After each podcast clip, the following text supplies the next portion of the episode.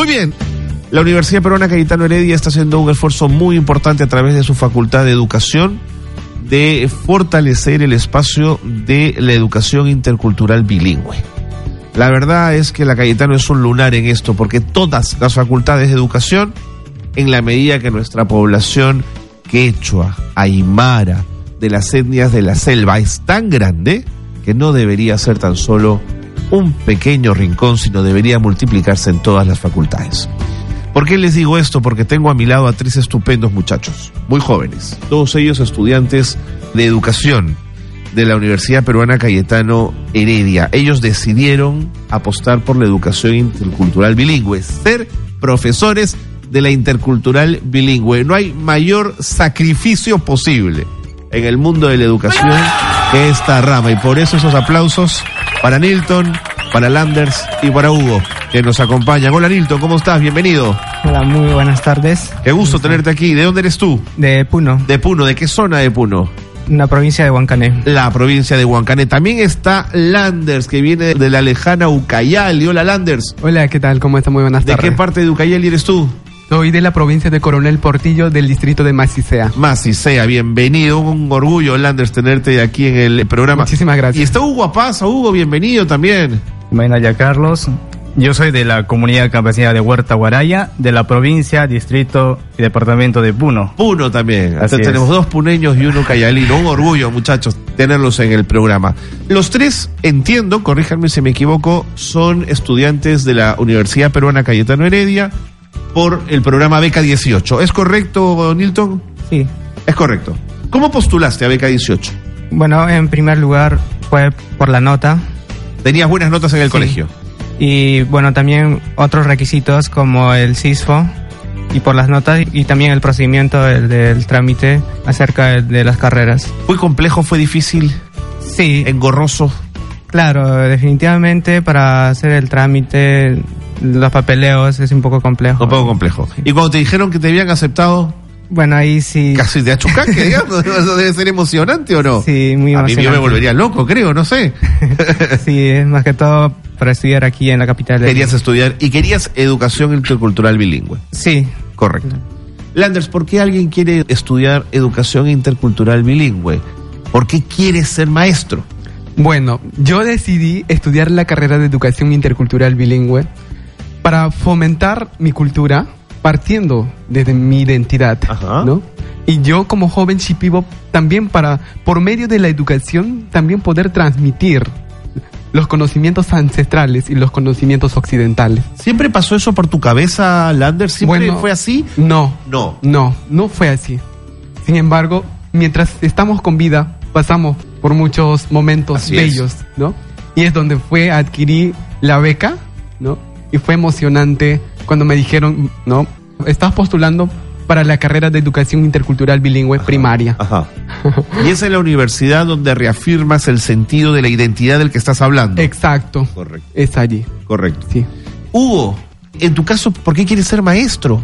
Viendo la diversidad que tiene el país, creo que es necesario tener en tapete la interculturalidad. Para un país tan diverso como el Perú, necesitamos una interculturalidad.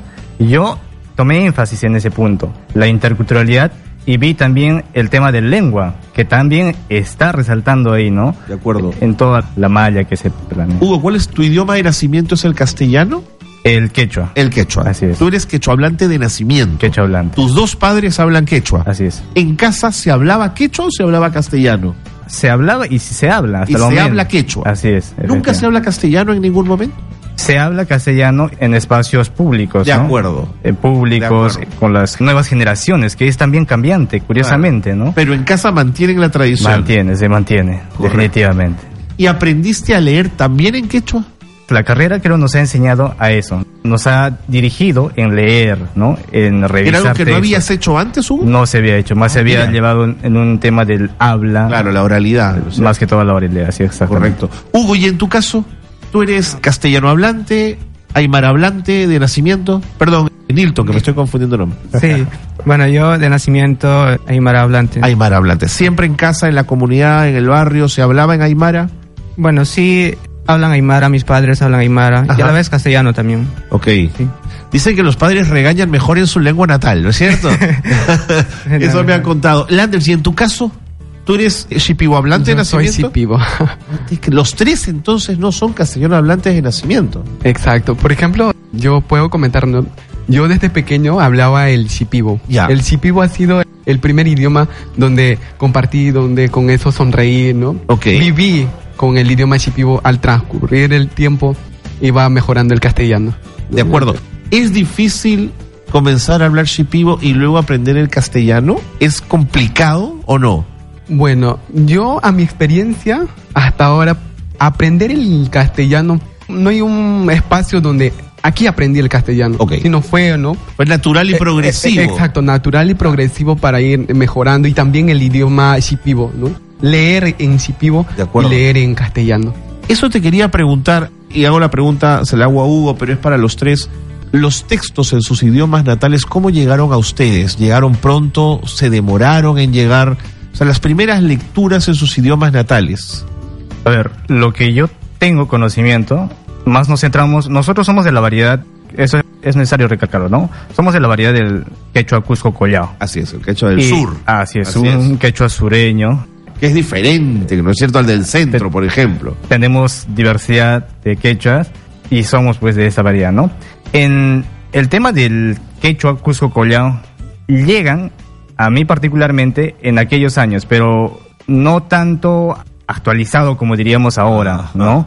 Más hay una actualización, una cierta introducción a la escritura quechua, al leer quechua en la universidad, Ahí, ¿no? ahí llega. En el proceso de formación como ¿Sienten docente. que llega tarde o llegó en su momento? La pregunta es para los tres, ¿eh?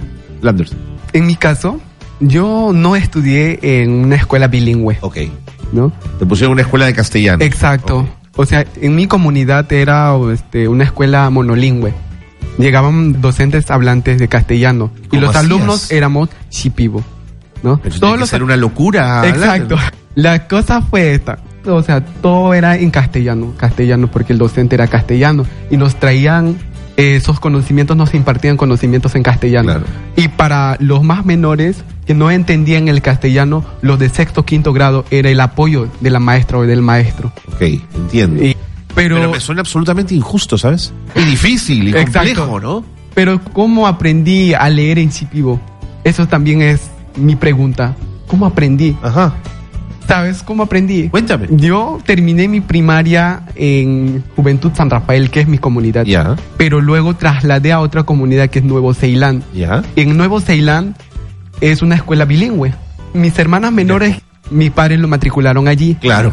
Y entonces ellos traían libros de Ministerio de Educación en Shipibo. Que ya eran los primeros libros que el ministerio Eh, eh, produjo en Shipibo, exacto, claro. ¿no? Allí. Entonces traían ellos, yo con, ya estaba en primer año, segundo año en secundaria, ¿no? Traía, y yo era curioso también por los dibujos que eran tan hermosos. Pero era yo como también- aprender a leer de gustaba, cero, exacto. ¿no? También me gustaba dibujar, pero después vi que Ninkaka, Shao, por ejemplo, ¿no? Claro. Shao, Ninkaka Nantikurubaba. wow, esas cosas me llamaban atención y abrí y comencé a leer, ¿no? Naturiki, Haskatarpukuni, Padro Haskatashini. Y es la creación de Suena ríos. precioso tu idioma. De verdad que suena lindo, Landers. Y es así que aprendí a leer, ¿no? Por mi propia cuenta. De acuerdo, Ah, por nadie, tu propia cuenta. Nadie me enseñó, así se lee en Shipibo, sino yo aprendí. ¿Esa vez tus hermanos menores quizás te ayudaron un poquito o no? Nada. Yo, yo era que enseñaba, o sea, también a mis hermanas. De acuerdo, de acuerdo. Nilton, ¿cómo te imaginas el futuro de un profesor que se llame como tú, que se llame Nilton, que entra a su clase y se encuentra con los chicos y ven a este profesor que llega joven, que habla su idioma? ¿Cómo te imaginas ese momento?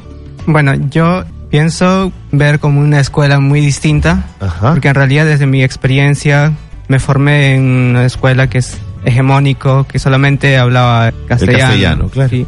Y justamente con esta carrera de educación intercultural bilingüe queremos hacer la diferencia, Claro, que no solamente las enseñanzas se dan en el salón, sino entiendo. fuera. Entiendo. Entonces, entonces es un poco más abierto, dar otro énfasis, otro modelo de educación, enseñanza, en- más que todo en lo rural, ¿no? Porque es más así, Nilton, ¿tú quieres ser profesor de inicial, de primaria, de secundaria? de primaria. de primaria. ¿Por qué?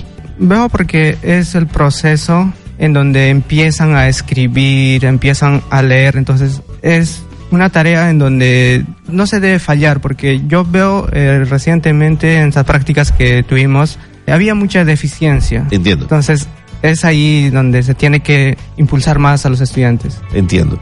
Niños, niñas, por favor, siéntense. Quiero presentarles al nuevo maestro, el maestro Hugo Apaza, que viene a incorporarse a nuestra escuela. ¿Te has imaginado ese momento, querido Hugo? De todas maneras, ¿no, Carlos? Porque es una sensación para el estudiante tener un docente que comprenda la realidad del niño, de la niña, ¿no?